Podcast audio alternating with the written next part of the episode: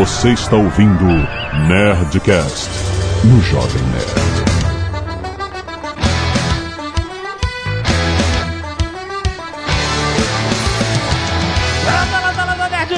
Aqui é Alexandre Antônio, Jovem Nerd, touchdown não é try. Aqui é o Tucano, e aí sim, jogo de hooligans jogado por cavalheiros.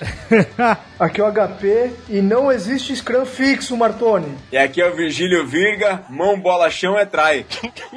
Vambora. Aqui é o Azagal e você que sabe não. Muito bem, nerds! Estamos aqui em mais um Nerdcast de esportes não convencionais para o brasileiro. A gente já fez vários. E esse ano, obviamente, está estreando. Agora está começando a Copa do Mundo de Rugby 2015. Quem é que vai levar? Essa frase vai ficar velha, rápida. Mas é uma excelente oportunidade para quem está querendo acompanhar, para quem está querendo entender. Agora que com a Copa do mundo rolando aí, vai se falar muito mais de rugby do que no dia a dia. Então. Vai, vai ser no Jornal Nacional.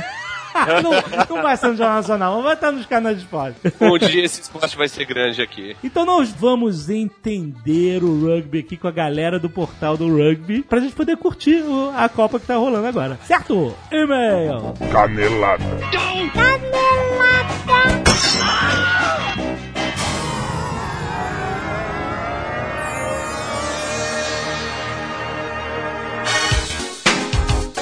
Muito bem, acabamos para mais uma semana de e-mails. É Canela da Zona de Cast. Vamos. Azaghal, vamos falar mais uma vez sobre os cursos online em tecnologia da Alura, rapaz! Para você que está na área de programação e web design, grandes oportunidades sempre acontecendo nessa área. A Alura tem cursos completos para os nerds de todas as idades que abrangem, por exemplo, várias tecnologias como HTML5, Java, Mobile, PHP, web design desenvolvimento de jogos e muito mais, Azaghal. A Alura funciona à distância, com vídeos dinâmicos, sem aquelas aulas mega longas de uma hora que você fica com sono. Não é um Nerdcast de Metal Gear Solid pro Azagal. Graças a Deus. Tem certificado, fim do curso, aula com os melhores profissionais do mercado e exemplos focados nos projetos do dia a dia, gente, para que você tenha uma noção do mercado de trabalho real. Todo mês tem curso novo lançado na Alura. Lembre-se que engenheiro físico também programa, roteirista jornalista também pode querer fazer website. Enfim, vista na sua carreira, lembrando que quem ouve o Nerdcast ganha 10% de desconto acessando alura.com.br barra promoção barra jovem nerd. Muito bom, cara. Então, se você já estava querendo entrar num curso, vai lá olhar, cara. Vai lá entender como é que eles podem te ajudar e você tem 10% de desconto na landing page que a gente colocou o link aí no site, certo? E Azagal, que temos da Nerd História essa semana? Vários produtos licenciados exclusivos do Jovem Nerd. Oh, oh, excelente. Não, peraí. A gente licencia pra gente mesmo, é isso? Claro. São duas empresas completamente diferentes. e nós temos que ganhar o nosso cascalho. Uh, olha aí, o que, que tem do Jovem Nerd lá? A gente tem, por exemplo, em frente de parede, medidor de cagaço. Cara, isso é muito maneiro. Medidor de cagaço que aparece às vezes no Nerd Player. Exato. Você pode ter na parede do seu quarto com a, a seta, o ponteiro medidor, você pode botar na medida. Qual é o nível do seu cagaço. O nível do seu cagaço, exatamente. exatamente. tem também uma plaquinha para você botar no quarto, na entrada do seu quarto, Olha. ou onde você quiser, escrito The Nerd Office. Igual a nossa aqui, original. Igual a nossa plaquita aqui de, do escritório. Excelente. Temos também um porta-retratos protocolo Blue Hand. Muito bom. Fingindo ser um arquivo confidencial e tal. E você pode botar suas fotos ou seus recados nesse arquivo. Além disso, tem porta-chaves do Ozob, tem bolacha de, de porta-copos. Caraca. Cara, tem muita coisa legal. Tem claquete Catch. Claquete pros youtubers. Você que é youtuber? Youtubers! Claquete de verdade, você escreve com giz, Escreve e bate, pá, claqueta. então, cara, a Nerd Store está cheia de produtos exclusivos. Exato. Licenciados pro Jovem Nerd. Link aí no ponto falar, nerdstore.com.br. E se você não quiser ouvir os e-mails e recados sobre o último Nerdcast, você pode pular diretamente para 17 minutos. E eu já fiz bico narrando rugby. Mas acabamos de agradecer toda semana as pessoas doam sangue e mandam fotos aqui pra gente: José Augusto, Márcio Santos, Lucas Pereira Silva, Rafael Boutros, João Vitor de Menezes, Isabela de Paula, Amanda Ellen, Lucas Maia, Patrícia de França, Wesley Costa, Tayana Alves, Matheus Padilha, Célio da Paz, Douglas Pomp, Alan Santos, Alexandre Pacheco, Matheus Souza, Raquel Barreto, Daniel Azevedo, Rodrigo Vieira, Tayana Cardoso, Marlon Modesto e Felipe Sampaio. Valeu, galera, por ter doado sangue mais uma semana. Muito bom. Temos a galera também, claro, do Escapo Solidário. A Débora Martins, Natália Gutierrez, Carol Costa, Maria Fernanda Fontes do Lago, Soraya Arbex e Fernanda Vieira. Muito bom. Cortaram as madeixas e doaram seus cabelos para que sejam feitas perucas para pessoas que precisam, estão fazendo tratamento e precisam dessa autoestima muito bom. Obrigado, gente. Arte dos fãs! Temos a caricatura do Jovem Nerd e uma caricatura da Zagal feitas pelo Pedro Henrique. Muito bom, obrigado, cara. Além disso, temos a Zagal luta de personagens feitas pelo Bruno Espíndola, ficou bem legal. Maneiríssimo. O Nerdinho por Anderson Diniz e Jovem Nerd e Azagal, dois desenhos feitos pela Julia Depps. Olha aí, no estilo mangá. Muito bom. Obrigado, gente. Valeu toda semana a arte dos fãs. Link aí no post, muito bom. Ana Cláudia de Souza, 23 anos, tecnóloga. Ela colocou entre parênteses aqui frustrada, não sei porquê. Ela tá frustrada com o Já tá trabalho dela. profissão. Em comércio exterior, atuando numa empresa do ramo. Escritora e futura microempresária. Aí, a frustração do emprego normalmente pode gerar um investimento na própria empresa. São Vicente, São Paulo. Que bom que os senhores fizeram um Nerdcast dedicado a esse filme incrível. Gostaria de... É, Interestelar, o último Nerdcast. Gostaria de fazer uma observação quanto a um paradoxo temporal que há no filme. Oh, meu Deus. Spoilers aqui de Interestelar, estou avisando. Fala Interestelar, Eu teve umas- uns- alguns comentários assim, porra, só agora, ou então finalmente. Finalmente. Assim, não existe nenhuma obrigatoriedade do programa sobre o filme vir junto do filme. É, normalmente é assim por causa do hype e tal. É, mas a gente não é o Rapadura Cast. o Rapadura Cast não tem escolha. Sim, Ele tem que fazer. falar sobre filme sempre. Sempre, é só isso, estão condenados a isso.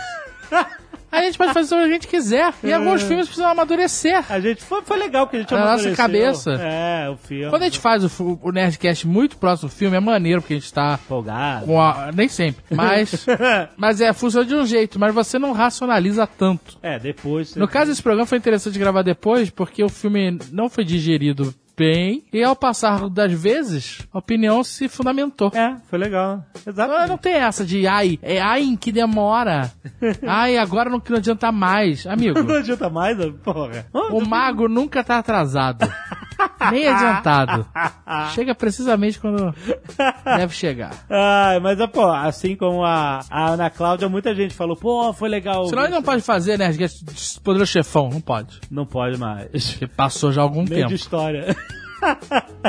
Bom, ela fala aqui de um paradoxo temporal, spoiler alert. Quando a NASA chama o Cooper pra missão, eles explicam que eles, entre aspas, uma civilização desconhecida, inicialmente confundida com extraterrestres, haviam criado um buraco de minhoca que possibilitaria a travessia para um ponto distante do universo. Pois bem, eles atravessaram, o Cooper interfere no passado da filha, etc. E daí é descoberto que eles, eles são ninguém mais, ninguém menos que nós mesmos. A civilização humana, no futuro, né? Sendo assim, nós no futuro, após as descobertas feitas naquela missão, é que criamos aquele buraco de minhoca. Mas reparem, se o buraco de minhoca foi criado depois daquela missão, como eles passaram pelo buraco? Ou seja, cria-se um paradoxo. Para eles criarem um buraco, eles tinham que ir para a missão. Mas para eles irem para a missão, o buraco já teria que ter sido criado. Eu, eu acho que ela tá. Eu, eu tô entendendo. Ela tá querendo dizer que a humanidade só se salvou e chegou a- ao futuro por causa da intervenção do Cooper e, e sua equipe em ah, conseguir os segredos do buraco negro, aquela coisa e tal, para poder fugir da Terra. E por causa disso, eles sobreviveram ao ponto de um dia criar um buraco de minhoca no passado, etc e tal. Na verdade, não é um paradoxo, é uma linha temporal fixa, né? Você existe no futuro porque aquelas coisas no passado aconteceram, então você vai intervir e vai dar certo, entendeu? Basicamente é isso. É tipo no primeiro filme do Exterminador do Futuro, onde tem um, um lock temporal. O Reese volta no tempo pra salvar a Sarah Connor, acaba sendo o pai do John Connor, eles crescem e tal, e aí volta pra guerra e fica nesse loop temporal. É um loop temporal, é um loop fixo. É basicamente isso, certo? Certo. Paulo Henrique Martins, 28 anos, programador atualmente vivendo em Berlim, na Oh. Alemanha. Parabéns. Berlim. Parabéns. Seu dinheiro, se você trabalha aí em Berlim, tá valendo. se você só vive em Berlim, você tá fudido. Seu Ah, dinheiro veio do Brasil, você tá numa merda. Brasil? Mas se você ganha dinheiro em Berlim, É, tá você bom. deu um, um salto de classes sociais inacreditável. Não, pra, pra ele não muda nada, na verdade. Se ele vier pro Brasil, muda. Ah, só, só se ele vier pro Brasil. Se ele vier pro Brasil, ele é rei agora. Parabéns pelo excelente Nerdcast sobre chatíssimo filme Interestelar. Após assistir o filme, eu fiquei incomodado com uma única e simples pergunta: Como a NASA paga seus astronautas? Eles ganham por horas de trabalho ou por anos de serviço? Ganhou um milho. Se um astronauta trabalha por 4 horas em algum planeta e se passam 23 anos na Terra, ele vai receber o salário dele pelas 4 horas de trabalho ou vai receber todos os anos de olerite da empresa? Isso é uma pergunta extremamente relevante. Muito bom, muito bom, muito bom. E aí? Bom, contabilmente ele passou 23 anos trabalhando pra NASA. Vai É estar o contador acumulado lá. pagaria, paga. paga, paga a conta do cara. Porra, o cara perdeu 20 e tantos anos da vida dele. tem perdeu, ser- perdeu só 4 minutos. Mas o mundo inteiro avançou e ele ficou. Porra. Dep- Isso depende muito da Tem que pessoa. muita grana, maluco. Se o cara é uma pessoa que tá muito presa a círculos sociais, familiares, de convenções, É. realmente ele perdeu um tempo aí. Entendeu? 20 e poucos anos e tal. Se o cara é um solitário, foda-se. é, mas São é. quatro horas só. E ainda tem inflação, né, cara? Vai ganhar tem, grana. ainda tem Como uma, vai- pô, 23 anos de trabalho, olha a quantidade de férias vencidas. Caraca. Décimo terceiro. Esse cara pode ser demitido nunca. Nunca, nunca, nunca. Não tem décimo terceiro lá. Só no Brasil. Leandro Ilek, 32 anos, professor de Sociologia do Ensino Médio Sumaré, São Paulo. No Nerdcast 482, a discussão sobre por que abrir um portal intergaláctico ao lado de Saturno e não ao lado da Lua foi respondido com como havendo uma relação com o filme 2001, planeta onde havia dois obeliscos negros. Contudo, vejo que não fazer um portal ao lado da Lua e sim longe é pelo potencial gravitacional de Saturno. Se o asteroide passasse pelo outro lado do portal e saísse aqui no sistema solar, ao lado do nosso planeta, quem sabe até em uma rota de colisão conosco, ou a própria Lua, faria todo sentido a frase não construa uma saída de esgoto ao lado do playground. pois a lei de Murphy é clara, vai dar merda. Ao lado de Saturno, o risco é bem menor, tanto pela distância quanto pela capacidade de Saturno de atrair e destruir asteroides. Faz bem. sentido.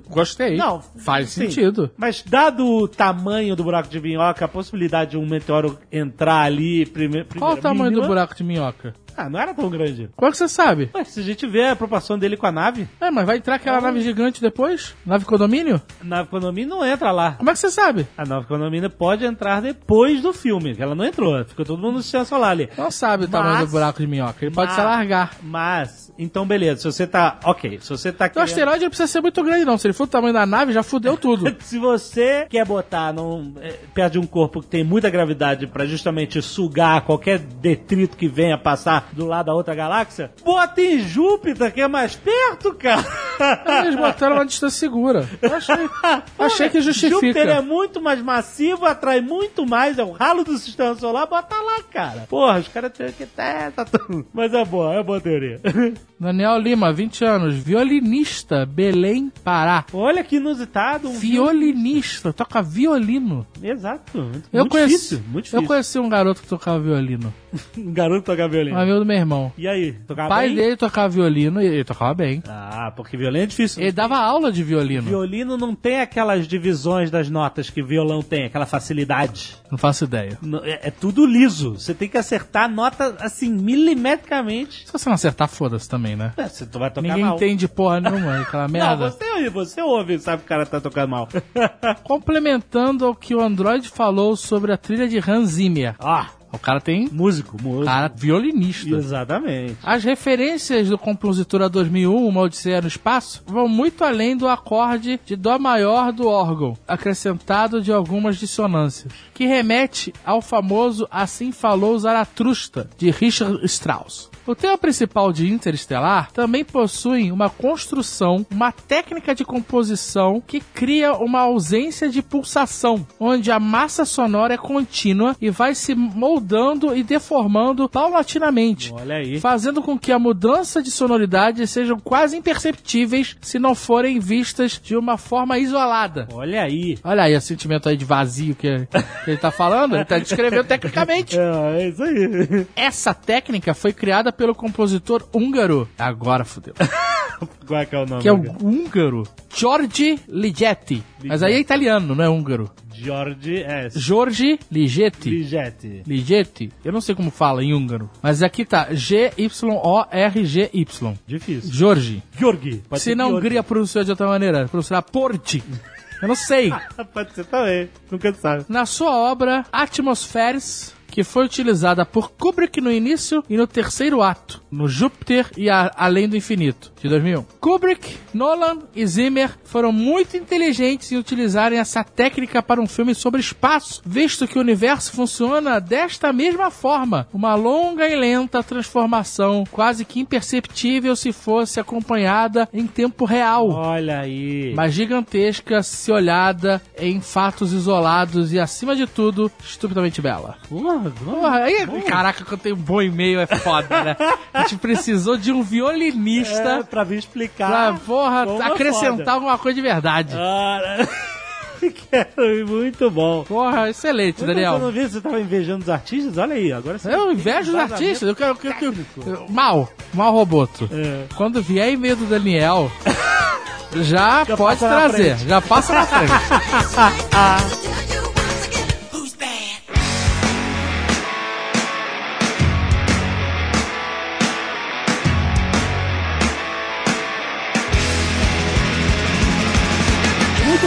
Olha só. Eu sei que existe uma rixa entre a galera da NFL e a galera do rugby. da NFL não, do futebol americano em geral. Porque o rugby veio primeiro, certo? O futebol americano da NFL foi uma adaptação que os americanos criaram em cima do rugby, certo? Na verdade, o rugby se originou lá na, na cidade de rugby na Inglaterra no metade do século XIX e mais pra frente houve uma variação do rugby, que foi o rugby se disseminou em dois, em Union e League, que a gente vai poder falar mais tarde, e depois essa variação que acabou indo para os Estados Unidos acabou originando o futebol americano. Aí bota a armadura pra jogar. Porque os americanos têm que ter segurança, aquela coisa toda. Bota a armadura, tira toda a graça e Ah, sabe, começou. Igual o HP falou, pessoal, a história começa lá no, no metade do século XIX, né? E aí eram, eram vários futebols jogados por toda a Inglaterra. É isso que eu ia perguntar. é, O rugby é uma variação do próprio futebol, que a gente conhece, né? Até porque Exato. é, é rugby futebol, né? O nome original. Isso, o primeiro nome do, do rugby foi rugby football, né? Que é o futebol do jeito que é jogado em rugby. E aí, cada grande colégio inglês de meados do século XIX tinha a sua variação. E a variação de rugby é a variação que a gente. Depois, claro, entraram algumas regras, mas é a variação que a gente conhece hoje. E aí surgiu o futebol, né? O Football Association, que dá nome à FIFA, né? Federação Internacional de Football Association. E o rugby football que tomou um outro caminho. Então, foi alguma coisa assim, tipo, alguém tava jogando futebol É e o aí porrada ball. O rugby a é o bola. porrada ball. É isso. porrada ball, começou o porrada ball, o cara pegou a bola, O cara botou- tava jogando futebol, pegou com a mão e estou na cara do outro. É isso. É, na real, os jogos com bola e contato físico sempre foram jogados ali no, por toda a Europa, mas nunca foi dado um nome pra isso, né? Era um- o termo genérico era futebol. Foi só nessa época do século XIX que as escolas começaram a conversar para fazer uma unificação dessas regras, né? E né, em 1845, se eu não me engano, é quando foi definidas as regras em rugby. Aham. Lá para 1863 foi feita uma grande reunião com Cambridge e tudo mais para definir o que, que vai ser futebol aqui. E essa reunião foi na, numa, num pub lá na, na- em Londres, completando a informação do HP, na, na Freemasons Tavern, em 26 de outubro de 1863. Ó, Foi essa reunião, igual o HP falou, tinha os colégios de Cambridge, Trinity, e um deles era rugby. E o único colégio que defendia o uso das mãos era o colégio de rugby. E aí nessa reunião, criou-se a The Football Association, que é a Federação Inglesa de Futebol. E a, o Colégio de Rugby desenvolveu depois a Rugby Football Union, que é a Federação Inglesa de Rugby. A pergunta, a cidade de rugby tem um time foda hoje? Não, ela ficou pra trás, ficou só com a história mesmo, né? Ah, porra, cara, que O vacilo. pioneirismo só. Esse, esse- Mas tem um time- irado lá. esse time que o Jovem Nerd queria que fosse de rugby é o Barbarians, né? Barbarians? É, o Barbarians é um time, na verdade, é um time que não é um time, né? O Barbarians é um. É um Globetrotters. É, é tipo como se fosse isso, é uma equipe que se junta todo ano com jogadores de diversos países, diversos outros times, pra disputar amistosos com grandes seleções, com Ah. outros clubes, né? Legal. São tipo mercenários, mercenários. Não, é muito pelo contrário, porque os caras não recebem nada pra jogar, né? Só é uma é considerado uma grande honra poder É, ser cara- chamado pra jogar pelos Barbarians. Maneiro. O cara não adianta ser só um puta jogador, ele tem que ter, ser um, um cara foda fora do, do campo também. Tipo, é, Sim. é a maior honraria do rugby tu entrar pro Barbarians. Cara foda em que sentido? Só pra. Tipo assim, tem que participar de brigas de bar regulares. Ele não pode ter mais de, sei lá, oito dentes na. Ah, Na real, é, o rugby preza muito pelos valores do esporte, né? Então vai entrar respeito, disciplina, integridade, enfim. O cara não pode ser um hooligan, né? Tem que ser mais pra, pro lado cavaleiro do que pro lado hooligan, entendeu? Aham. Não, o, a- aquele cara, o Jovem Nerd já falou algumas vezes sobre esse cara, não sei se em Nerdcast, mas eu lembro já dele citando. O francês? Exato, o Sebastião Chabal. Isso, é, então ele foi encontrado na Sibéria congelado. e aí o cara descongelaram e botaram o cara pra jogar rugby. Esse cara, pelo que eu já li dele, ele é, ele faz ações sociais e o Legal. caralho. É né? É, legal. não, é, é um doce. Só o fato do cara falar francês já ganha ponto. É porque ele é muito brutamontes, ele cara é gigante. Apesar da cara de ouro dele, é. É, mas tem, cara tem, assim. bem, tem bem piores que ele, viu?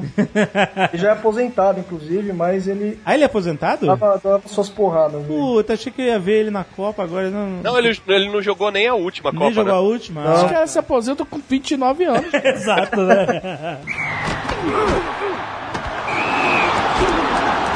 Vamos voltar, vamos pro básico, porque o objetivo desse Nerdcast é ajudar a galera que não entende nada a sacar o que ela tá vendo, porque... Eu não entendo Quando- nada, nada, eu não consigo entender. Tipo a gente, né? Tipo a gente, nós três É, aqui. é, tipo, nós três, A né? gente foi pra Nova Zelândia, na televisão da Nova Zelândia só passa rugby. 24 horas No jornal, o jo- as notícias são rugby. O cara fala assim, morreu não sei quem, aí eles botam imagem de rugby pra ilustrar. Eu não consigo, cara, eu não consigo entender. porque quem não entende, que o leigo total, ele vê só uma correria maluca. É um de porrada gente- bom. É uma porrada bom, exatamente. Vê o porrada bom louco. E a maneira de você entender regras de um esporte novo é que você começa a tomar gosto. Quanto mais você entende o que está acontecendo, mais interessante fica. Então, ó, regras básicas. Você tem que passar com a bola pela linha de fundo para fazer ponto. É isso. É, esse é o gol que é chamado de try, certo? Certo. Exato. Quantos pontos valem um try? Cinco pontos. Cinco pontos. Beleza. Fazendo uma alusão ao futebol americano, tem que ter o touchdown mesmo. Tem que encostar a bola no chão. Tá, tem que encostar a bola no chão. Ah. Tem que sair sangue, tem que sair sangue. Tem que sair sangue da bola. É! Tem que encostar a bola no chão. Cinco Me pontos. corrijam se eu estiver errado, mas o jogador mesmo não precisa passar como no, no futebol americano. Mas ele tem que botar a bola, Só a bola. na- no chão, não é isso? Exatamente. Uma exatamente. só, uma só. Quantas ele tiver, né? Então, beleza, ele pode cair fora do, do- da área. Como é que é o nome da. No, no futebol americano é end zone. Como é que é na- o nome dele? In goal. In goal. aham. Então, ele, ele pode estar fora do in goal, ele caído no chão, se ele esticar o braço, meter a bola lá dentro, valeu. É, linha Valeu. é. Linha e. ah, beleza. Ao contrário do futebol, que linha não é, não é Linha gol, não né? é, exato. Ah, então se tiver um centímetro da bola na linha, valeu. Resvalando a linha é try. Ah, legal. E existe outra forma também de fazer pontos ou não. Existem. É, executado o try, depois de feito o try, eu tenho um chute de bonificação. Que nem no futebol americano. Igual no futebol americano. Aí esse chute, caso ele passe no H, né? Que diferente do futebol americano, que é o Y, é, no, no, no rugby é o H. Se a bola atravessa os postes e acima do travessão, vale dois pontos. Vale mais dois pontos. Ah, aí... Americano é muito escroto, né, cara? O que, cara? Porque ele falou assim: eu vou jogar o mesmo jogo, Só que eu vou fazer umas modificaçõezinhas. Ao invés de valer 5 pontos, vai valer 6. Isso. Mas no final vai valer 7 de qualquer jeito. De qualquer jeito vale 7. A conversão do, do NFL é 1 um, e do rugby é 2. O extra point. Aí, eu tenho aqui um H. Não, vamos, vamos mudar aqui pra não falar que é cópia descarada. Vamos fazer um, um Y. É, mas o americano é assim, ele faz a versão dele de tudo, né, cara? e o melhor de tudo é que esse programa provavelmente vai se chamar Rugby, igual ao futebol americano. Você vai perder uns seguidores aí, eu acho.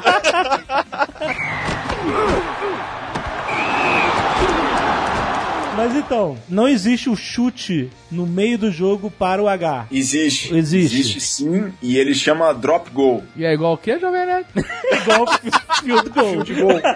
e ele vale quantos pontos? Três? Ele vale três pontos e aí ele é, é, ele é executado assim, eu tenho no meio do jogo eu posso chutar lá pro H, né, pros postes, tem que ser um chute bate pronto, né? a bola tem que quicar e eu chutar em seguida, assim, eu solto a bola, a bola quica no chão e eu já emendo o chute para passar. Se não tem esse kick da bola no chão, aí perdi a chance dos três pontos. Hum, tá. E tem o penal também, né? Vamos lembrar, tem o penal, é. o, o, time adversário comete uma infração, você pode optar por continuar jogando ela ou também chutar pros paus, né? Que a gente chama. Aí é um chute de bola parada, da onde foi a infração e também vale três pontos. Exato. Hum, entendi. Mas então, eu sei que a gente tem muitos ouvintes é, que gostam de NFL. Então... Não, não, não, não. Eu sei que tem. Alguns ouvintes, muitos não. Então, a grande diferença entre um e outro aqui no futebol americano é que é o jogo parado parado. Andou, jogou, parou. Andou, parou, parou, parou, parou, parou, parou, parou. Então é sempre assim, uma jogada para o jogo, rearruma todo mundo. Entra a propaganda, compra um hot dog, coma,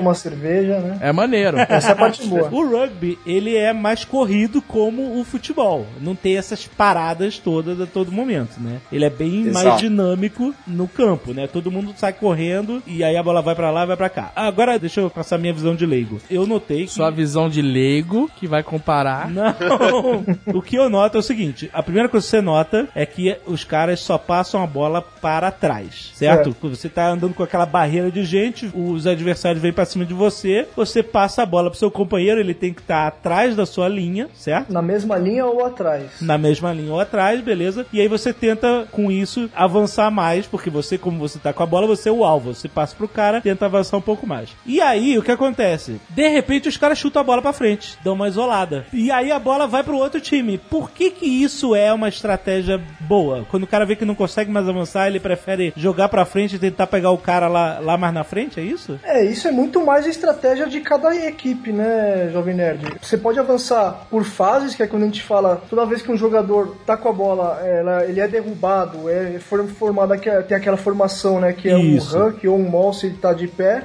Ele pode avançar assim, seguidamente, ou chutando a bola para frente também. Assim você ganha terreno e joga a pressão pro adversário, né? Aí o que o adversário vai fazer normalmente é ou chutar a bola de volta ou sair jogando também. Se ele sair jogando, você consegue aliviar a sua defesa e botar pressão nele, ou receber a bola de novo e fazer um novo ataque. Quando você chuta a bola, significa, galera, tá difícil de avançar aqui, vou dar a bola pro adversário, mas pelo menos a gente vai avançar e tentar pegar a bola dos caras lá na frente, é isso? É, Exatamente. A essência do jogo é essa essa, Jovem Nerd. É, por exemplo, porque a gente compara muito com futebol, né? Por que, que a gente não mantém a posse de bolas? É. Começa o jogo e já sai e já dá a bola pro adversário. Porque o adversário daí recebe a bola no campo de defesa deles e eu, com a minha equipe, avanço e encurralo os caras no campo de defesa deles. Quanto Isso. mais eu manter a bola perto do in-goal, a end zone deles lá no campo deles, melhor, porque lá eu consigo recuperar a bola, tento recuperar a bola e consigo recuperá-la. Então é um jogo corrido, disputado, é o tamanho é igual do campo de futebol. São dois tempos de 40 minutos, o tempo não para, caso o árbitro julgue que seja necessário para algum atendimento, enfim, mas o jogo não para. São 15 jogadores de cada lado e eu chuto a bola para quê? Para aliviar, igual o HP falou, aliviar a minha equipe e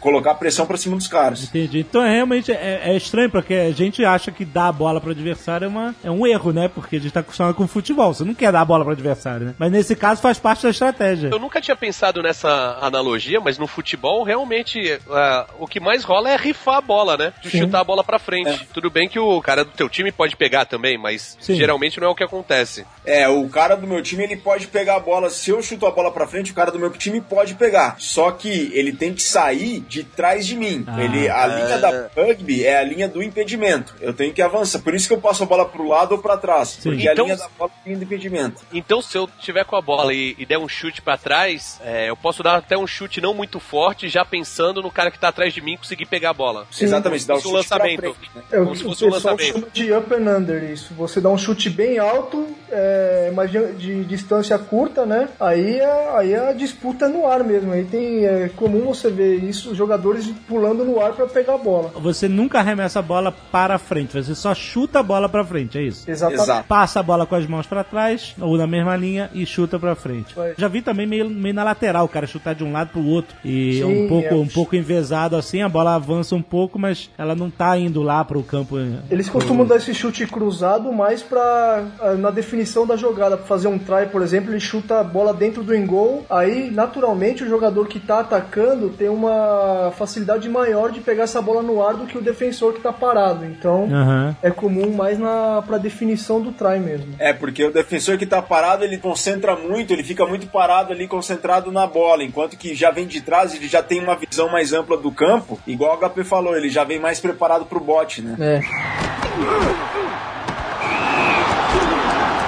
Beleza. Isso é a dinâmica básica do rugby. Esse vai e vem, passa a bola para os companheiros atrás, chuta para frente, bota pressão mais no time adversário e tal. Mas quando vocês falaram, às vezes o cara é derrubado e aí sim para. Ou então, tipo assim, o cara é derrubado, vem aquela galera toda, mas de repente a galera se organiza em dois grupos, todo mundo com os braços dados por cima dos ombros, e esses dois grupos, pô, se chocam.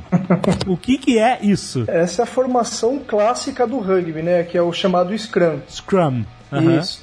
O Scrum, na verdade, ele acontece toda vez que tem uma infração de um dos lados. Por exemplo, se eu passei a bola para frente, se eu derrubei a bola para frente, enfim. Não tirou sangue do adversário.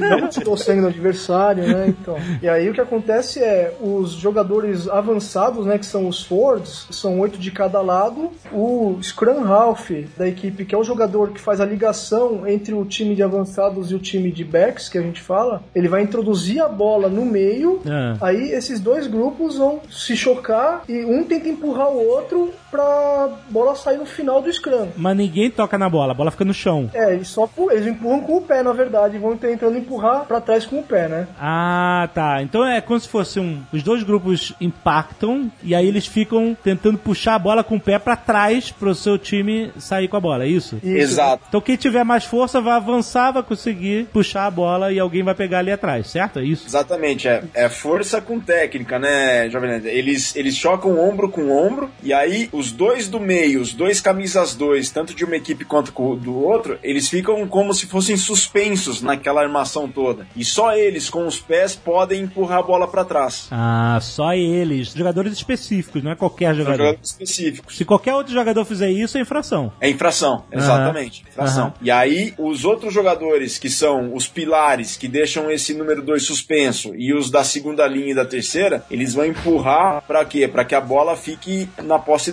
deles. E aí os hookers, né, os camisas 2, eles com os pés vão empurrando a bola para trás, para ir igual o HP falou, o meio scrum, né, o scrum half, camisa 9 que faz a ligação desses forwards, desses oito nessa formação do scrum, com o restante da equipe que tá em linha esperando a saída da bola para que ele pegue, organize o jogo e saia jogando. Entendi. Mas o scrum que vocês escreveram é o que acontece após uma infração, ou seja, jogo parou, certo? Isso.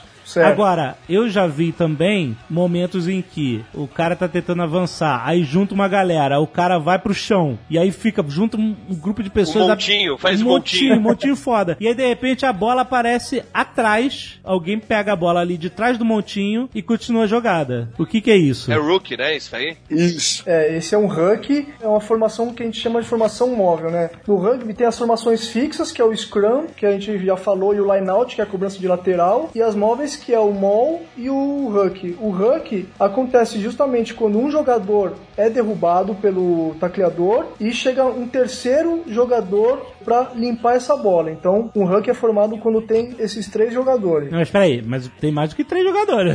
É que... Sim, é porque aí, Jovem chega, o jogador ele, ele, tá, ele tá com a bola, ele é derrubado. Ele não pode segurar a bola. Uma vez que ele tá no chão, ele não pode segurar a bola. Ah, não pode? Então ele vai. Não, não ele tem que soltar a bola. Ah, é? E aí, a bola fica no no chão não é de quem pegar? Aí, Não.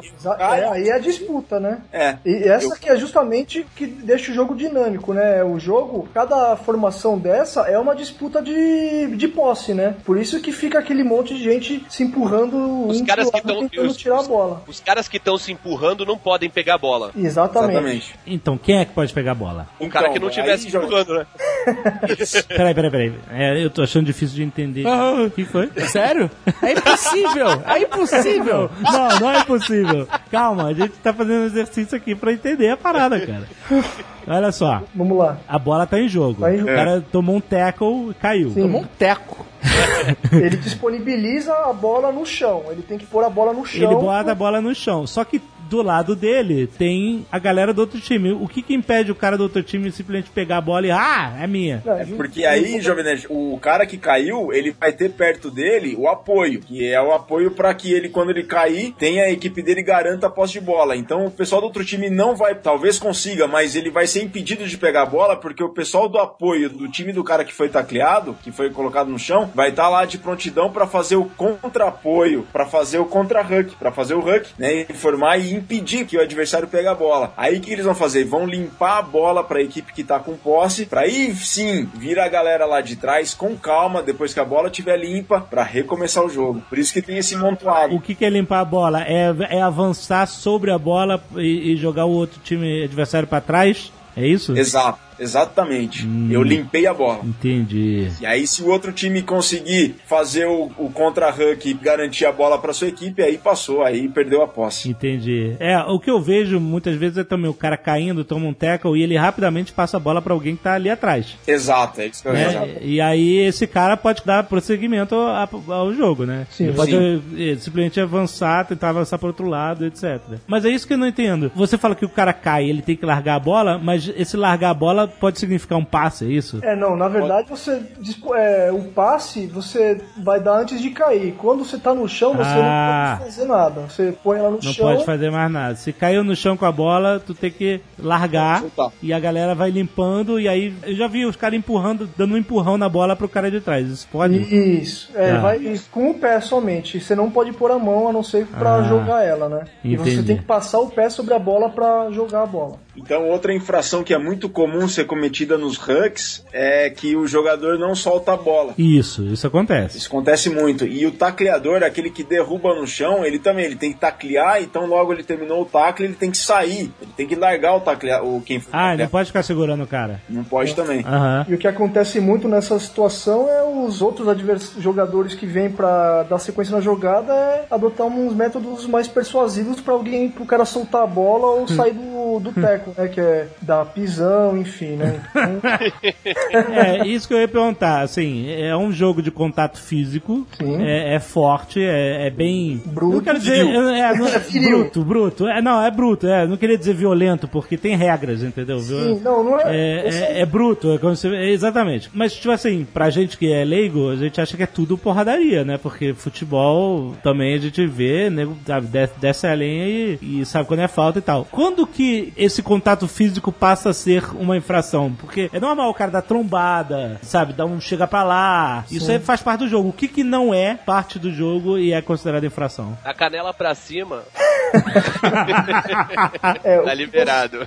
Praticamente, não, não é bem assim. O que não pode fazer é dar um tacle alto, ou seja, do pescoço pra cima você não pode é, atingir o adversário. Pra dar o teco, você não pode simplesmente dar com o ombro nele, você tem que passar os braços braços pelo jogador pra ficar caracterizado um tackle, senão isso é, também é um penal. Mas você não pode, por exemplo, se o cara passa do teu lado, tu dá um empurrão no cara? Não, Não? Não. não, Ah. você tem que abraçar o, o jogador que você quer taclear pra valer o teco. Carrinho também, carrinho da expulsão. Nem carrinho pensar. é expulsão imediata. Carrinho, dá pra dar carrinho, cara? Dá, mas se der Dá, é carrinho, nossa, é expulso. punição extrema. Eu acho que no, no, no rugby não tem espaço pra fita de, de fui machucado na falta, como tem no futebol. Tem ou não tem?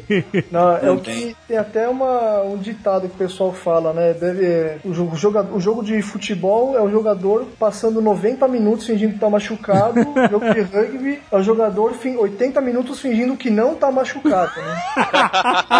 é aquela coisa de dar o sangue mesmo pelo. Às vezes, literalmente pelo time, né? Jogar. É. Joga machucado, joga com corte na cara, eu, contundido, enfim. Eu, eu acompanhei a, a, Copa do Mundo de 2011. Eu achava sensacional aquelas entrevistas de final de jogo. Pegavam, pegavam um, um jogador, sei lá, o capitão do time, botavam lá aquele backdrop com os patrocinadores atrás e entrevistavam o cara sangrando, cara. Com a cara roxa. Com backdrop, né? Cheio de é. patrocínio. que é normal, né? Na parte. É. Não sei se tem a ver, mas é, é comum muitas seguradoras ser patrocinadoras de campeonato.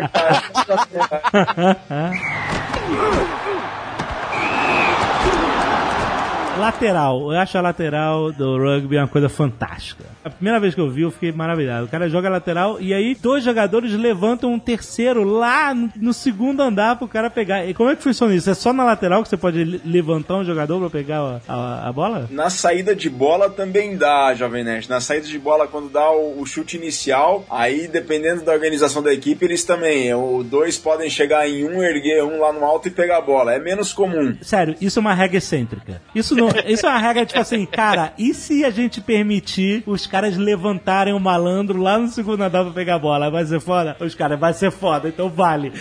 E por muito tempo foi proibido isso, inclusive. Ah, era? Por quê? Até a década de 70, 80, se eu não me engano, foi proibido isso e depois, no, no começo da década de 90, retornou essa regra. Ah. Retornou essa regra quando voltou a África do Sul a jogar competições internacionais. O sul-africano fazia muito disso. Então é uma. É, eu, não é obrigatório o elevador, mas como todas as equipes fazem, é. virou uma convenção, Eu né? imagino que alguém... Alguém teve a sacada primeiro. Alguém, alguém viu que não tinha uma regra impedindo de fazer isso e aí fez. e aí todo mundo começou a fazer, né? No futebol tinha uma parada de o cara bater o lateral, hum. ele dá uma pirueta, ele bota a bola no chão, ele pega espaço assim, bota a bola no chão, dá uma pirueta pra pegar mais força, é, sacou? É, já vi. É, catapultar assim e jogar, mas eu acho que foi proibido isso. E também a paradinha no pênalti, né? Não tinha nada impedindo Sim. o cara de dar aquela paradinha. É, a malandragem. Começou a malandragem, aí, aí impediram, né? Não pode mais dar paradinha. Não, não pode. Não pode mais, né? Deixa eu recapitular aqui. Básico. Try passando no in-goal com a bola na linha ou, ou depois o jogador não precisa entrar. No futebol americano você tem que entrar. Tem que Para de comparar com o futebol americano. Mas então, vale 5 pontos, depois tem um chute valendo 2 pontos extras. Depois você tem o. Como é que é o chute no meio, no, no meio do jogo? O drop, goal. o drop goal. O drop goal. Que você. O cara pode estar simplesmente correndo e está, né? Isso. É uma decisão. Tem que quicar. Tem que, tem que quicar. Ah, tem que quicar tem no chão. Então, esse é o risco. Isso é o risco. A bola pode quicar pra qualquer lado. Porque se o cara não sabe quicar, é, se ele mandar mal, a bola pode. Ele, ele perde, né? Ela vai quicar pro outro lado e isso acontece com frequência ou não? Normalmente os caras sabem quicar a bola do jeito que. Ah, acontece. O cara não vai dar uma dessa, né? Mas na nossa várzea aqui do Brasil já, já vi. Mas então, ele tem que quicar a bola, ele, tipo assim, joga a bola no chão, ela quicou e aí ele mete chute, é isso? Basicamente. Exato. Então ele joga a bola meio de lado, né? Isso. Ele joga ela de lado para poder chutar bem no, na veia e ela aí. Não é. Ai meu Deus, não é que nem no futebol americano. em que eles. Não, olha só, eu quero entender. Você comparar com o futebol americano, não tá ajudando quase nenhum ouvinte. Não, olha só. É, essa parte não vai ajudar mesmo. É porque no futebol americano eles chutam a bola segurando nas laterais, não nos bicos. Sim. Vocês Sim. podem falar foda-se pra ele, tá? Essa regra tá autorizada aqui. Ah, tá. Olha só, me explica se é isso. Na hora de chutar a bola, eles seguram nos bicos e chutam no meio dela, na barriga, né? É isso? Isso. Ah, então. É, quando é, é, é, de lado, ok, beleza. Já teve Mundial decidido assim, inclusive. Mundial de 2003, o jogador deu um drop goal, a, a bola quicou na na beiradinha mesmo, ele meteu um chute lá. Um dos chutes uhum. mais famosos da história do rugby. Eu é. imagino que não se faz o drop goal toda hora porque você quer primeiro tentar o try, né? Sim. É, Sim porque é. Vai, vai valer mais pontos. Você não quer perder essa chance de fazer uma pontuação maior, já que você tá no campo do adversário já com a bola. Né? Certo. É, não é um lance tão comum de acontecer, mas para dar aquela segurança em termos de ganhar pontos e ficar à frente, às vezes vê que a, a equipe tá ficando muito desgastada de tanto tentar o try e não tá sendo bem sucedida, aí as, as equipes preferem executar o drop goal mesmo. Pois aí, quem faz essa decisão? Qualquer um pode fazer essa decisão? Na verdade é uma decisão conjunta, né? Mas a articulação da execução do drop fica entre o camisa 9 e o camisa 10. O camisa 9, o meio scrum, né, que faz a articulação dos backs, né, da linha com os forwards, com os oito da frente, hum. e o camisa 10 que geralmente o chutador, né, quem executa o drop é o camisa 10, que é ah, é, é só na... um cara que pode fazer isso? Qualquer um pode, na verdade, pode mas, fazer. mas normalmente é o camisa 10. E o número das camisas, pelo que eu tô vendo, diferente de outros esportes, elas não são aleatórios. A, a, a função de cada jogador é definida e, e, mostrada pela camisa dele, é isso? É isso. Exato. Maneiro. Exatamente. E aí, Jovem Nerd, tem uma outra pontuação também, a gente falou da penalidade, que uhum. vale três pontos. E o que, que é penalidade, né? Tem a infração, igual o HP falou, ah, deixei a bola cair pra frente, ou fiz um passo pra frente. Essa é uma infração leve, né? Que é um. Daí vai pro Scrum, vai é uma infração leve. Mas aí, por exemplo, se o cara foi tacleado no pescoço, essa é uma infração gravíssima. Então o árbitro pode sancionar com uma expulsão, um cartão amarelo. Aí a expulsão é cartão vermelho, vai expulso mesmo. Mas no, no rugby, o cartão amarelo, o jogador fica de fora por 10 minutos. O jogador que tomou o cartão. E não pode botar ninguém no lugar. Não. não pode botar ninguém no lugar. E aí ele tem três opções. Aí ele tem. Foi marcada uma penalidade. Aí ele tem três opções. Ou ele chuta pro H, pros postes, ou ele sai jogando e a equipe que cometeu a penalidade tem que recuar 10 metros, ou seja, ela tem que permitir o avanço por 10 metros da equipe que teve o penal ao seu favor, uhum. ou então a equipe que tem o penal a favor, ela pode chutar a bola para lateral, lá na frente. Aí o lateral ainda é a posse de bola dela. Hum, saquei. Aí ela ganha terreno, né? Ela ganha território. Bom, eu tenho certeza que a gente tem um monte de minúcias também, que são justamente as faltas, o que vale o que, não sei o que, mas a gente não tem como aqui explicar todas, porque senão vai ficar chato. É, não, vai dar pra fazer uma temporada sobre isso. A gente cobriu o básico, dá pro cara assistir o jogo entendendo pelo menos o que tá acontecendo. E aí, certamente, pelos comentaristas e tal, ele vai, ele vai começar a compreender as minúcias das regras, mas é um, o mais importante é você entender o que você tá vendo. É, e na dúvida, até para jogar, viu, Jovem Nerd? Se você não sabe muito bem a regra quando está começando, se a bola chega na sua mão, corre pra frente que as coisas são certas. Não tem como errar, né? Não tem como errar. Você tem que chegar do outro lado.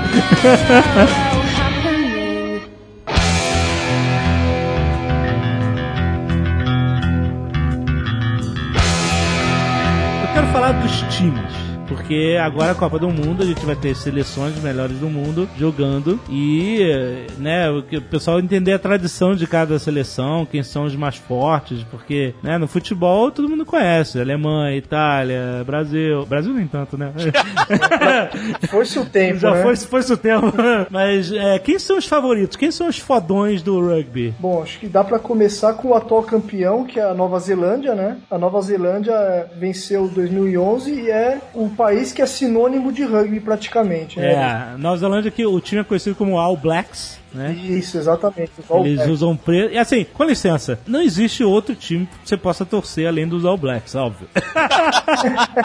Olha, assim, e primeiro, eles têm maores no time. Uma coisa muito legal do All Blacks é porque eles, toda a cultura da Nova Zelândia, né, na segunda metade do século XX, abraçou mesmo a cultura maori, tornou-se parte da sociedade deles como um todo. Antigamente, o passado deles já era, era complicado, era proibido falar maori e tal, mas eles superaram isso e unificaram muito a cultura cultura. Então, apesar do time ser a mistura de maores e brancos europeus, né? Todos eles fazem o haka antes do jogo, né? O haka que é essa dança de guerra tribal maori pra deixar os caras pilhados, né? Pra guerra, pra batalha, pro combate, né? Pra mostrar a língua. É, literalmente tá chamando o adversário pro pau, né? É, exatamente. É, pro desafio. E a maneira que é uma coisa tão tradicional que só eles fazem e, e ninguém pede que eles façam. É, é... Na verdade, todos os países do da região do Pacífico fazem isso. Né? Cada um tem um nome. Ah, tá. Bom, então, ignorância minha. Em Samoa é o Sivatal, em Fiji é o Sibi e em Tonga é o Sipital. Ah, então eles têm a dança também, óbvio. Isso, cada um tem a sua. Uma das coisas mais legais é quando as equipes se enfrentam em mundiais, que às vezes fazem ao mesmo tempo. Aí parece é, que o pau vai ser ali mesmo. Puta, maneiro. Aí é maneiro. Uma parada que eu acho escrota é as outras seleções quando vão jogar eu ia falar quando vão lutar. quando vão jogar contra os All Blacks, que ficam assistindo e, e eles ficam com uma cara realmente de cu, né? Cara de merda. É, o que, que você vai fazer, né? Os caras estão lá. É, não tem muito o que fazer, realmente. Você né? fica olhando, né? cara gigante mostrando a língua e gritando com raiva pra você, tu realmente não tem muito o que fazer. Não mas, tem muito o que fazer. É, mas deve ser maneiro, sei lá, é Tonga contra Nova Zelândia e os dois fazendo ao mesmo tempo. É, muito Ah, maneiro. é coisa de louco. É muito bacana. Existe uma norma, na verdade, da World Rugby, né, que é a federação que rege o rugby, que as equipes têm que deixar o, o- a Nova Zelândia ou Fiji, que seja, executar essa dança. Eles, não, eles têm que ficar na linha de 10 metros do campo, olhando, não pode... É é uma regra específica assim? É, Citando? não é assim, não é uma regra, mas é um... Uma convenção. Uma convenção. Uma convenção, é. É uma convenção pra, até para demonstrar respeito aos costumes do adversário, né? Entendi. Puta, maneiro. Acho maneiro. Acho muito maneiro, cara. O hack é muito fácil. Nesse sentido, teve um jogo, ah, o HP que me fez lembrar aí que ele estava explicando da, dessa convenção. Teve um jogo, um amistoso Gales contra Nova Zelândia em, no país de Gales em 2008. Isso. E a, os All Blacks desempenharam a raca lá e ficaram encarando os galeses. E os galeses ficaram engar- encarando os neozelandeses. E ninguém saía pro jogo. Um ficava pro outro. Um ficava pro outro. Mas tava valendo já? Então, Não, o árbitro não. desesperado, o jogo já estava atrasado 4, 5 minutos, e o árbitro desesperado para começar. Aí ele foi falar com o capitão de- do País de Gales, e o capitão do País de Gales falou assim: não, enquanto eles não derem as costas pra gente, porque a gente tá em casa, a gente não Caraca. Que sinistro. Mas eu não sei. Nova Zelândia ganhou. Eu não sei se chega a ser como na Nova Zelândia, mas eu fui em Cardiff, no País de Gales, e lá também eh, tem muita coisa de rugby. O pessoal leva bem a sério lá. É o único Ah, é o esporte que os caras são bons, né? É, tem isso. Tem que levar a sério, né? A gente visitou lá, teve essa oportunidade fantástica de visitar a Nova Zelândia. E apesar deles falarem que existem mais jogadores de futebol registrados lá, profissionais, do que de rugby, o rugby é esporte nacional. Os caras, é isso, a TV o dia inteiro, os caras só falam disso, etc. E cricket também, né? O nego adora. Eu não consigo entender cricket, cara. Um dia a gente faz um Nerdcast de cricket. É, é um taco com mais jogador. É, né? um taco, exatamente. Basicamente. Mas eu não consigo entender, porque taco pra gente é um jogo de rua. Você joga com teus amigos na rua, né? Você consegue imaginar um estádio cheio pra ver tu jogar taco? É bizarro. É mesmo que tivesse um estádio cheio pra ver você jogar bolinha de gude, cara. Ou rugby. Ah, porra, não fala isso. Aliás, os americanos pegaram o jogo de taco e transformaram em outra parada, né? Já da beisebol. É, Mesma coisa, só que diferente.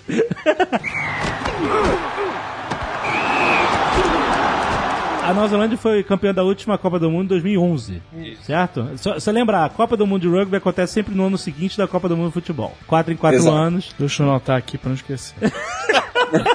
Mas eu- o que eu lembro de ouvir lá na Nova Zelândia é o seguinte: os caras são fanáticos pelo All Blacks, todos torcem muito, é porra, é, um, é uma é uma animação foda, mas eles falam que o time não, não tá bem. Nunca é tão bom quanto eles acham que vai ser, porque eles têm um monte de jogadores estrelas que jogam fora do país, em outros times, e quando eles reúnem essa galera pra seleção, eles falam que nunca é o que eles acham que deveria ser. Tipo a gente com futebol Vira no o Brasil. Brasil, vira o Brasil, Exatamente. Exatamente.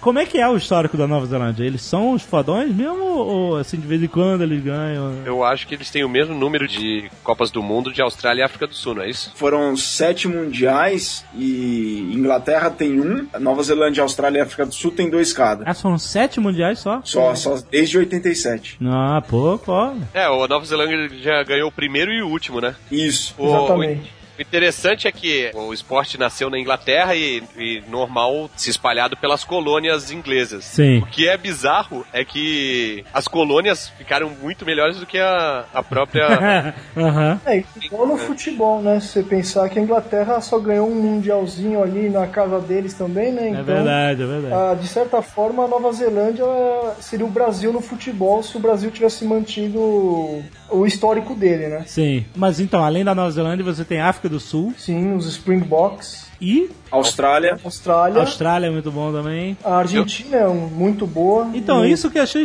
A Argentina, com esse negócio de querendo ser europeus, tem uma boa seleção de rugby, né? Foi, depois da- das Malvinas eles começaram a treinar mais.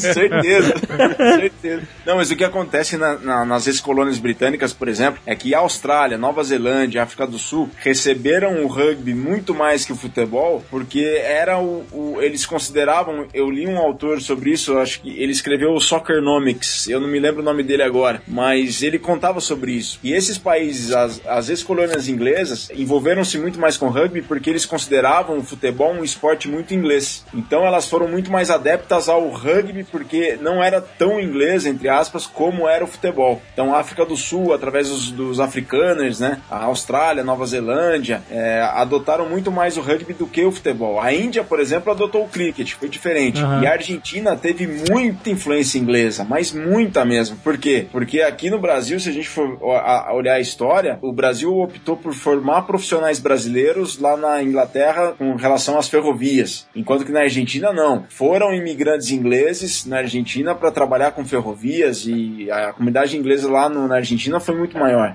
Por então isso, lá, lá pegou muito mais, né? Por isso é. que disse que o, o argentino é um italiano que fala espanhol e acha que é inglês. Olha só, a pior derrota da Argentina foi para Nova Zelândia por 93 a 8. Nossa, que sacode. Mas compensação, a maior vitória da Argentina foi contra o Paraguai, 152 a 0. Porque o Paraguai não tem time de rugby. O Brasil tomou uma piaba do, da Argentina, não foi? Já tomou foi, também. Foi. Ah, eu tava nesse jogo, inclusive. Foi 111 foi? a 0. 111 a 0, cara. Nossa. Contra o time, contra o time B da Argentina. É, o time B.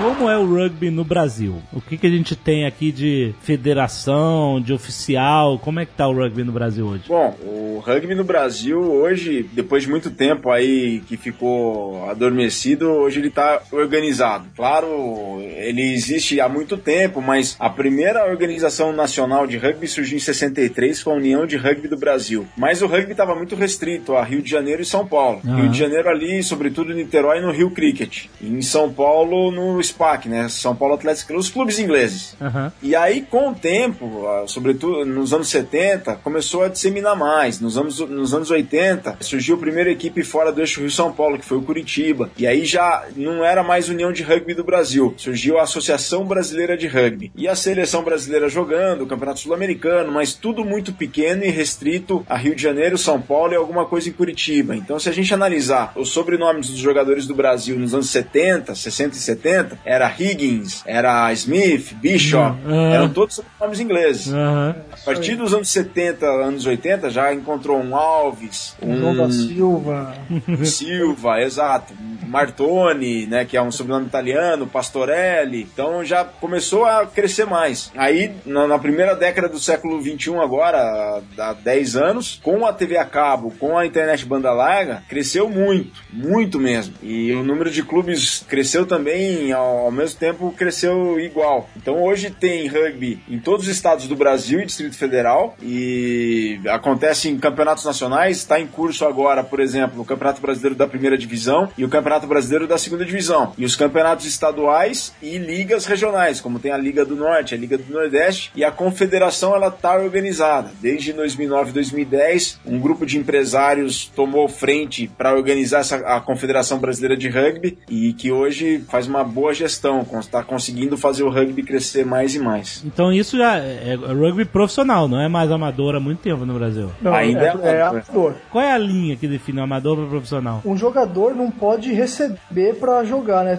Aqui no Brasil, o jogador de seleção recebe por meio de Bolsa Atleta, né? O programa federal. Uhum. Mas agora os clubes não podem contratar um, é, um jogador, por exemplo. Por que não? Na verdade, essa é uma mentalidade que vem desde os primórdios do rugby, né? E até, eu acho que até explica um pouco por que essa disparidade tão grande entre o rugby e o futebol. Se você olhar, Jovem Nerd, no começo, o rugby sempre foi um esporte um pouco elitista, certo? E no século XIX, começo do século XX, alguns operários que jogavam rugby queriam é, receber para jogar e os caras falaram: não, não vai ter isso, não tem pagamento, o rugby é um esporte que se joga pela honra, pelo prazer de jogar, pelo cavalheirismo. Aí os caras falaram: ah, então vou criar o meu outro rugby aqui que eu vou ganhar e é isso aí. Uhum. Aí foi fundado o Rugby League, que é profissional desde muito tempo. E o rugby se manteve com essa aura de amadorismo até a década de é, 90. Uhum. Em países por exemplo, a Argentina, mesmo sendo essa potência no rugby, na Argentina não se paga jogador para jogar também. Caramba. O jogador para receber, ele tem que ir jogar na Europa. Caramba. E isso explica por que, que demorou tanto para acontecer a primeira Copa do Mundo. A ideia existia desde os anos 50, mas eles tinham muito medo de que a Copa do Mundo fomentasse o profissionalismo. É, mas De fato, fomentou. não é ideia? Mas era o passo que precisava ser dado para o rugby se tornar mais presente mundialmente. Eles têm muita preocupação com relação dos valores do rugby, né? Deu para perceber, né? Então, é, eles já previam que isso ia acabar desvirtuando o esporte, entendeu? Aí eles têm muito cuidado com isso. Bom, mas com a Copa do Mundo você tem direitos de transmissão, patrocínios, e tem grana entrando na parada. É, hoje rugby é um esporte global, mas movimenta muito menos dinheiro que o futebol, por exemplo, né? Se pegar, acho que o jogador mais bem pago do rugby hoje é ganha acho que 400 mil euros por mês ou por nem lembro, acho que é por mês o Aham. Por mês. da Inglaterra por mês. Isso não paga nem o cafezinho do Neymar da vida. pois é. É, e tem uma frase do Davi Campisi, que foi o astro da Copa do Mundo de Rugby de 91. Ele, ele, é, ele foi jogador da era amadora, mas como, como você disse, Jovem Nerd, é, tem transmissão, tem televisão. Ele tem uma frase lá em 91 que ele fala o seguinte: Sim, eu sempre fui amador jogando rugby, mas eu fui o primeiro jogador de rugby amador a ficar milionário jogando rugby. Porque ele, com o contrato publicitário e tudo mais que ele começou a fazer, ele se tornou milionário. É claro, virou uma estrela. É, No Excelente. Brasil isso não tá nem perto no horizonte, né? No Brasil é os clubes mesmo não têm infraestrutura para fazer uma comunidade em torno dele, que é um dos grandes é, barreiras para a expansão do rugby, né? Agora, as seleções nacionais, Jovem Nerd, as seleções elas são profissionais. Então a gente tem a seleção brasileira de Sevens, que é a variante do rugby que é a olímpica. Eles são jogadores contratados pela Confederação Brasileira de Rugby. Eles são profissionais da seleção brasileira. Certo. Tanto a seleção feminina quanto a masculina. Mas a gente nem de perto conseguiu se classificar pra qualquer Copa do Mundo ou qualquer coisa assim, né? Não, não. Vai uns 50 anos ainda.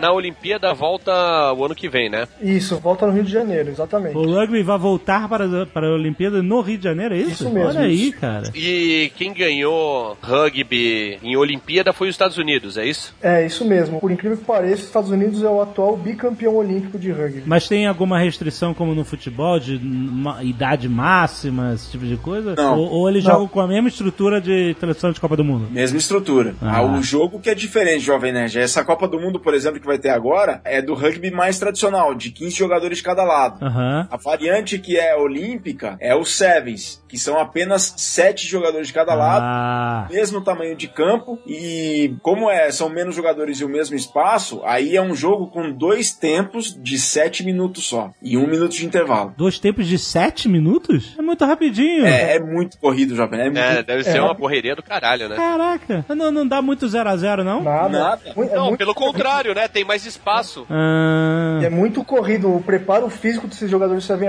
Aside equivale a de um atleta, do, um, algum corredor de atletismo, assim, de 100 metros rasos, por exemplo. como se tivesse todo mundo jogando na prorrogação, né, cara? Você tem É, pouco é, tempo pra fazer ponto e não pode dar mole.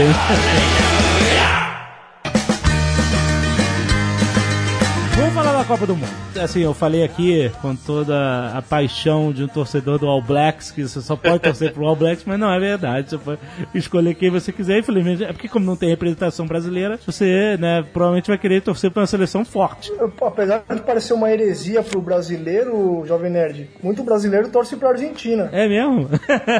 Que é, o representante da América Da do América Sul, do né? Sul, então, sim. é, tem um pouco dessa, assim, não, não dá nem pra falar que é rivalidade, né? Porque como eu falei, o Brasil Não toma tem rivalidade, a surra é, dos não- caras. Então é mais no não sentido de apoiar os nossos irmãos aí, o pessoal que tá aqui do lado da gente. Como é que é a estrutura da Copa do Mundo de Rugby? São 32 seleções ou, ou menos? Não, são, São menos. 20 seleções, são 48 jogos, são 11 cidades e 12 estádios. Então é, a gente vai, vai ter jogos em estádios como a gente conhece mais, assim, Wembley. A sede é a Inglaterra, a gente não tinha falado esse ano. É, a sede é Inglaterra Inglaterra com jogos em Cardiff também, no País de Gales. Mas o, o Mundial, Jovem Nerd, como a gente falou, são só 20 equipes, né? Por quê? Um jogo de rugby é muito desgastante, então o intervalo entre os jogos é no mínimo de 4 dias. Então você pensa, hum. um Mundial com 32 equipes ia demorar uns dois meses e meio pra, pra ser realizado. Cara, eu, isso aconteceu em 2011, que eu comecei a ver os jogos e de repente eu parei de ver e eu achei que tinha acabado, que eu tinha perdido. Eu falei, caralho, dei mole, velho. Aí eu fui ver, sei lá, os jogos não estavam não rolando. Porque é. nego, nego tem que ficar numa banheira de gelo durante quatro dias para se recuperar, cara. É, basicamente isso. Mas a, é, a estrutura do campeonato é parecida com a da Copa? É tipo, tem uma primeira fase com pontos e depois mata-mata, não? Exato. Exatamente. Tem a primeira fase, né, com, com a fase de grupos, são quatro grupos de cinco. Uhum. Aí avançam para as quartas de final, depois semifinal, terceiro e quarto e final. Então começa agora dia 18 de setembro, tá marcado o primeiro jogo, Inglaterra contra Fiji, e a final marcada para o dia 31 de outubro. O grupo da Nova Zelândia é uma babinha, hein? Tá fácil para eles, sim. Nova Zelândia e Argentina vão jogar para ver quem fica em primeiro, na verdade, né? E deve dar Nova Zelândia, assim. O grande grupo da morte aí é o da Austrália, Inglaterra e Gales, que são três seleções sempre estão ali na, chegando nas cabeças, né? Só que Gales perdeu dois dos melhores jogadores no amistoso na semana passada. Então, tô prevendo Isso, é. que Gales vai dançar essa, nesse grupo aí. Machucou? Machucaram. Teve dois jogadores. Um deles, inclusive, se machucou porque um outro jogador caiu em cima da perna dele. Ah. Então, lesionou o joelho e. Cara, deve ser uma carreira ingrata, né? Porque você pode estar mandando bem pra caralho, de repente cai um maluco em cima do teu joelho e fudeu. É, qualquer esporte de alto rendimento e impacto está sujeito, né? É, também. tá sujeito a isso, com certeza.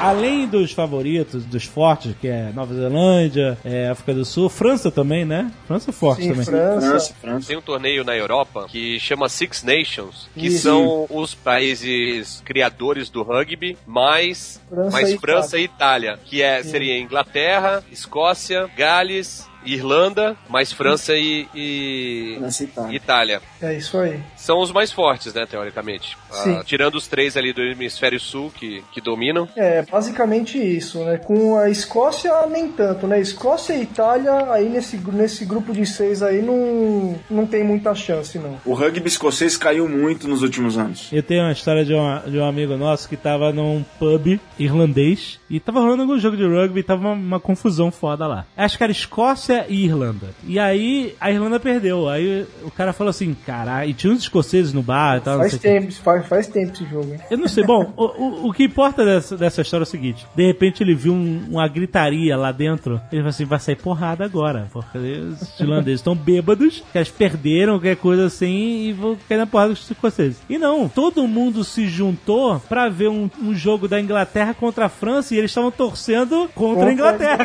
Então, uh, torcer contra a Inglaterra uniu todo mundo lá dentro do pub, os escoceses, os irlandeses.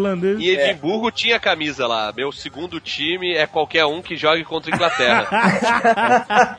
Engraçado. E um negócio interessante é que no rugby, a Irlanda, ela joga unificada. Ela joga com a bandeira da ilha hum, da Irlanda toda. Joga unificada, que maneira. Não é a República da Irlanda separada da Irlanda do Norte. Ela joga com uma bandeira, até a bandeira da Irlanda na Copa do Mundo de Rugby, tem os brasões das cinco províncias da Irlanda, né? Maneiro. A província de Munster, Leinster e Connacht. E tem um outro que eu não me lembro, não sei se são quatro ou cinco províncias, mas é. É, a... é cinco, né? É o brasão, é a verde com os brasões. Isso. Com os brasões das cinco províncias. Maneiro, maneiro.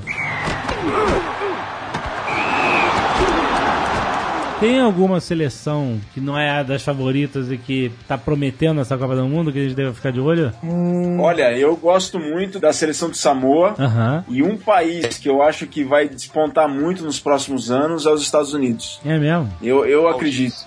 É, eu acho que os Estados Unidos não para esse ano, mas no não para esse ano. 2019, 2023 vai ser pode ser uma potência porque é aquela coisa, né? Tudo que os Estados Unidos se propõe resolve a fazer, fazer. É, resolve entrar de cabeça já ferrou, né?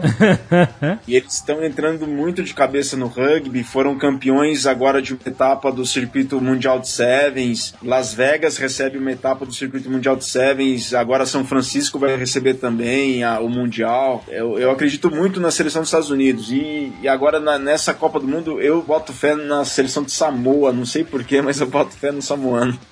Eu acho que a Geórgia vai estar tá crescendo aí no leste europeu, vai pode atrapalhar a Argentina aí, mas não muito. O grande problema do rugby, na minha opinião, que assim, às vezes até afasta um pouco as pessoas, é que o melhor sempre vai ganhar. É diferente do futebol que você pode ficar na retranca os, 80, os 90 minutos lá, aí você deu um cruzamento, Exato. esbarrou no cara, é gol e você ganhou o jogo. No rugby, o melhor vai ganhar e se a diferença técnica das equipes for grande, vai ganhar de muito. Uhum. E você acha que existe um espectro maior de, de diferença técnica entre as equipes no rugby do que no futebol? Sim, sem dúvida nenhuma. Sem dúvida alguma. Então tem muita gente apanhando aí nessa Copa do Mundo.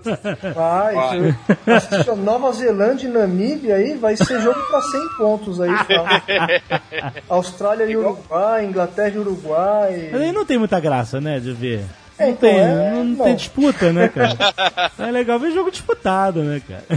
não sei se as pessoas se frustram um pouco, enfim, porque quando um time é melhor, ele é melhor, ele vai ganhar e ponto final, entendeu? Como eu falei que o Brasil perdeu de 100 pontos da Argentina, é... não dá para esperar que o Brasil vai fazer um jogo parelho com a Argentina no curto uhum. prazo, né? Entendeu? Sim. É. Copa do Mundo de 1995. Ah, famosa. A do que, que gerou Invictus. Invictus. O, o filme Invictus. Uhum. Nelson Morgan Mandela. Nelson Morgan.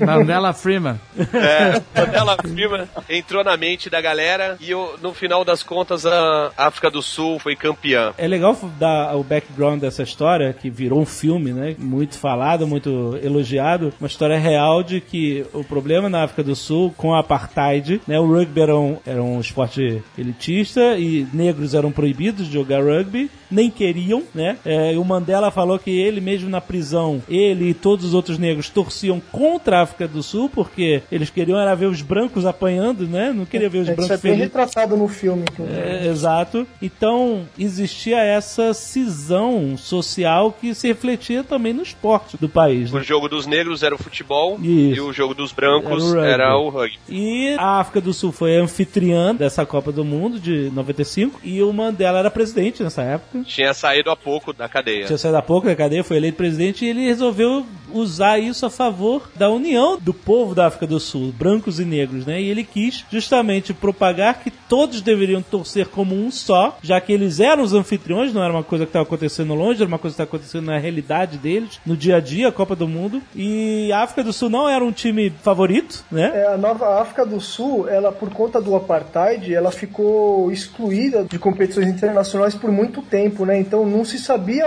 qual o nível técnico dos Springboks. Algumas equipes, até os All Blacks, é, furaram esse bloqueio uma vez. A Argentina também furou esse bloqueio fazendo amistosos lá, né? Mas uhum. até os próprios Springboks, quando a Nova Zelândia foi campeã do mundo em 91, eles falaram, é, foram campeões porque a gente não tava, né? Então é. Ficou aquela dúvida pairando no ar. Será que ele. Como que eles, os Springboks estão? Como eles estão jogando, né? E isso, o Mundial serviu pra esse tiratema, né? No filme tem duas coisas que eu fiquei em dúvida.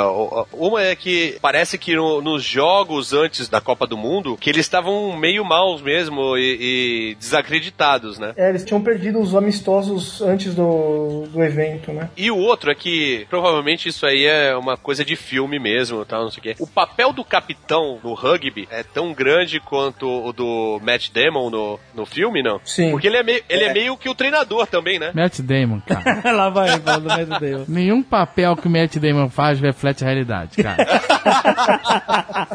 Pô, é. vou falar do Interstellar aqui, então. Exatamente. Tu ia acreditar naquele cientista? Jamais. Mas o capitão tem esse papel assim importante, não? É muito importante, sim, o papel do capitão. Ele é o mentor de toda a equipe, né? Então, o François Pienaar, né, representado pelo Matt Damon, ele teve um papel fundamental ali na construção da equipe para poder levar para o Mundial. Tanto é que nem todos eram unânimes as iniciativas que o capitão tomava. Então, ele tinha que dar o exemplo, ele tinha que argumentar, que era cantar o hino, inclusive em, em Xhosa, né, que é uma das línguas da África do Sul. Então ele teve ali que ser o mentor de toda a mudança na equipe para conduzir para a Copa do Mundo. E, a, e o capitão no rugby tem um papel fundamental de manter a equipe coesa e até no jogo, durante o jogo, o capitão é o único da equipe que está autorizado a se dirigir diretamente ao árbitro e fazer uma demanda sobre o jogo, né? Então, Igual no futebol, igualzinho. Igualzinho, né?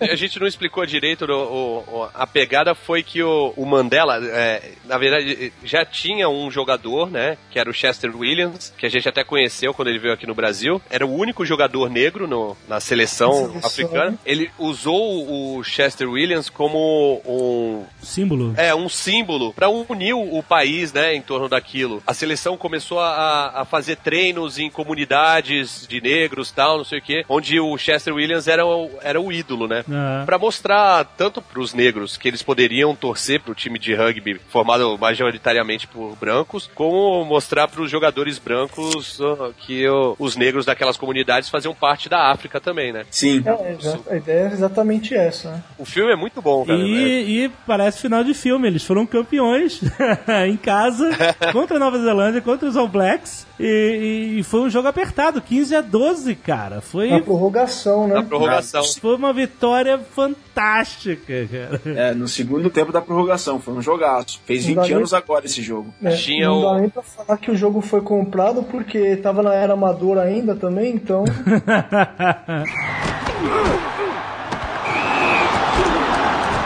principal jogador do All Blacks era o Jonah Lomu. Isso. Esse cara é Bom. é sinistro também, né? Gigante, forte pra caralho e rápido pra cacete. É, ele o... fazia 100 metros em 10 segundos. Nossa. Com, na, em toda a sua altura e todo o seu peso. Ele era um. Ele ainda é, né?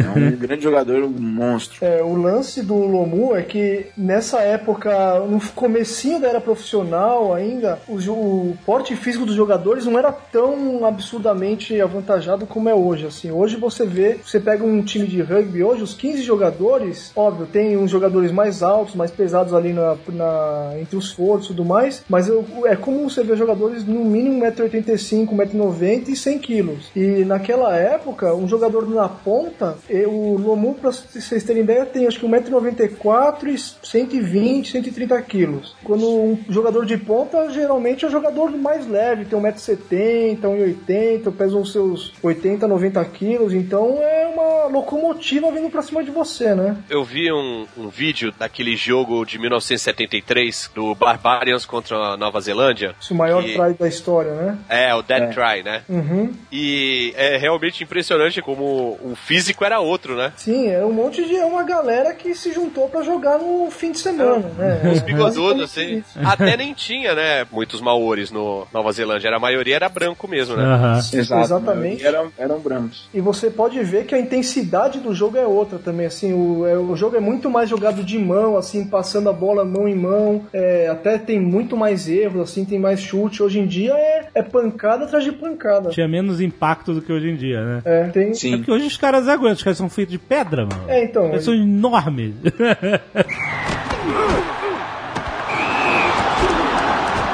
Viga, você vai estar tá comentando a Copa agora na ESPN, né? Sim, dia 18 de setembro começa a Copa e eu serei um dos comentaristas da ESPN nos canais da ESPN, nos 48 jogos. Não vou comentar os 48, mas a gente vai ser uma equipe de comentaristas lá que vai fazer a cobertura do Mundial. Dia 18 agora começa e dia 31 de outubro é a grande final. Vai ser bem bacana e a gente conta com a audiência de todos vocês. Maravilha. A ESPN não pagou um tostão por isso. Muito bom. Copa do Mundo de Rugby tá rolando. Pra quem você vai torcer? All Blacks. All Blacks! Ah, não, olha só, pode pedir pra galera, a galera que estiver assistindo, que ouvir esse Nerdcast se interessar pelo rugby e estiver assistindo é, os jogos, né? A ESPN sempre pede, né, alguma interação no Twitter, né? A galera podia twittar alguma coisa, tipo assim, estou aqui pelo Nerdcast. é, Hashtag ESPN Rugby, qualquer porra assim que eles derem. Excelente. Galera, obrigado. Valeu, Jovem Nerd. O Azagal não se empolgou muito, mas... Sou um cara comedido. ah, não. Mas ó, na minha defesa, eu também não fico nesse frenesi de NFL, não. Eu só gosto de pelota basca. Meu esporte é pelota basca. pelota basca. Ele descobriu vendo Banana Joe, né, cara?